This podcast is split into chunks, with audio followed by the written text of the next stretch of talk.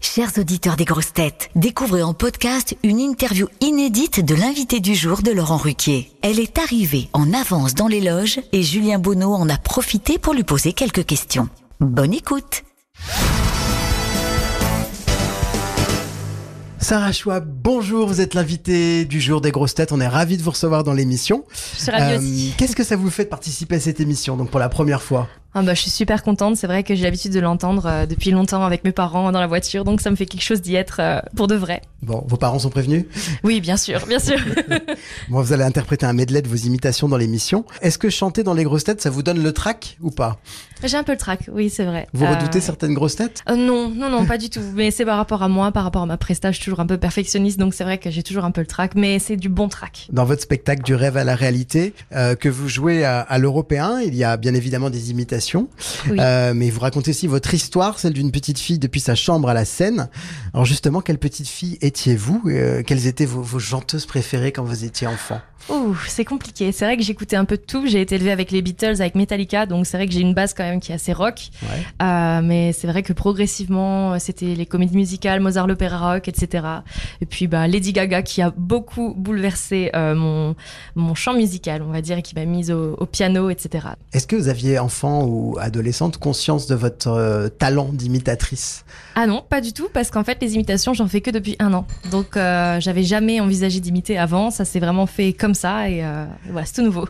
Mais euh, quand, quand vous, vous chantiez quand vous étiez enfant, vous aimiez chanter Ouais, je chantais avec ma voix, mais j'avais jamais essayé d'imiter celle des autres. Mm. Ok, et donc vous avez été donc révélé par euh, une vidéo que vous avez postée sur les réseaux sociaux en 2022, c'est ça Oui, c'est ça, ouais. et euh, qui a fait euh, qui a fait un effet bœuf quoi, Oui. c'est ça C'est exactement ça, ouais. Et Mm. depuis tout s'est enchaîné pour vous. Oui. Alors parmi les 180 voix que vous maîtrisez, c'est ça, il y en a peut-être plus depuis, moi j'ai vu l'information Mm, Ça doit être 180. autour de 180. Ouais. Euh, lesquelles vous ont demandé le plus de travail Je pense que Adèle m'a demandé beaucoup de travail. Peut-être Lara Fabian aussi. En fait, toutes les voix assez puissantes qui peuvent se rapprocher de ma vraie voix à moi. C'est vrai que c'est un petit peu compliqué parce que j'ai tendance à avoir mes petits tics à moi qui vont ressortir. Donc c'est beaucoup de travail. Et combien de temps il vous faut pour euh, pour maîtriser une voix Euh, ça dépend. Ça peut être euh, quasi, euh, enfin, je vais pas dire instantané parce que c'est toujours du travail, mais ça peut être quelques heures comme euh, quelques mois et comme euh, toujours pas le cas.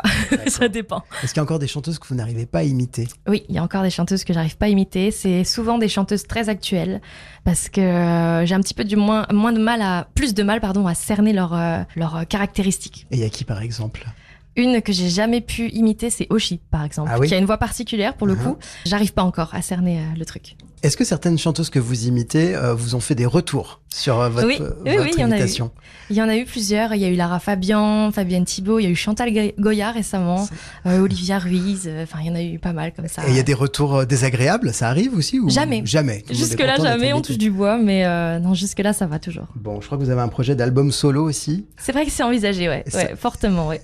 Et ça, vous dites, ça, ça sera pour bientôt ou euh, pour l'instant vous êtes vraiment sur ce, ce spectacle Bah, pour l'instant, on se concentre sur le spectacle de façon en tout cas officielle, mais c'est vrai qu'officieusement, on travaille beaucoup sur euh, les chansons, on cherche euh, voilà quelqu'un qui pourrait aussi m'écrire une petite pépite. On y travaille, c'est vraiment euh, dans nos têtes tout le temps et c'est vraiment l'objectif aussi de peut-être 2024, pourquoi pas. Est-ce que Patrick Sébastien va vous écrire des chansons Alors ça, c'est une bonne question. peut-être, c'est possible. Bon, ben, En tout cas, on vous remercie. On vous retrouve dans un instant dans les grosses têtes. À tout de suite. Vous aimez les grosses têtes Découvrez dès maintenant les contenus inédits et les bonus des grosses têtes accessibles uniquement sur l'appli RTL. Téléchargez dès maintenant l'application RTL.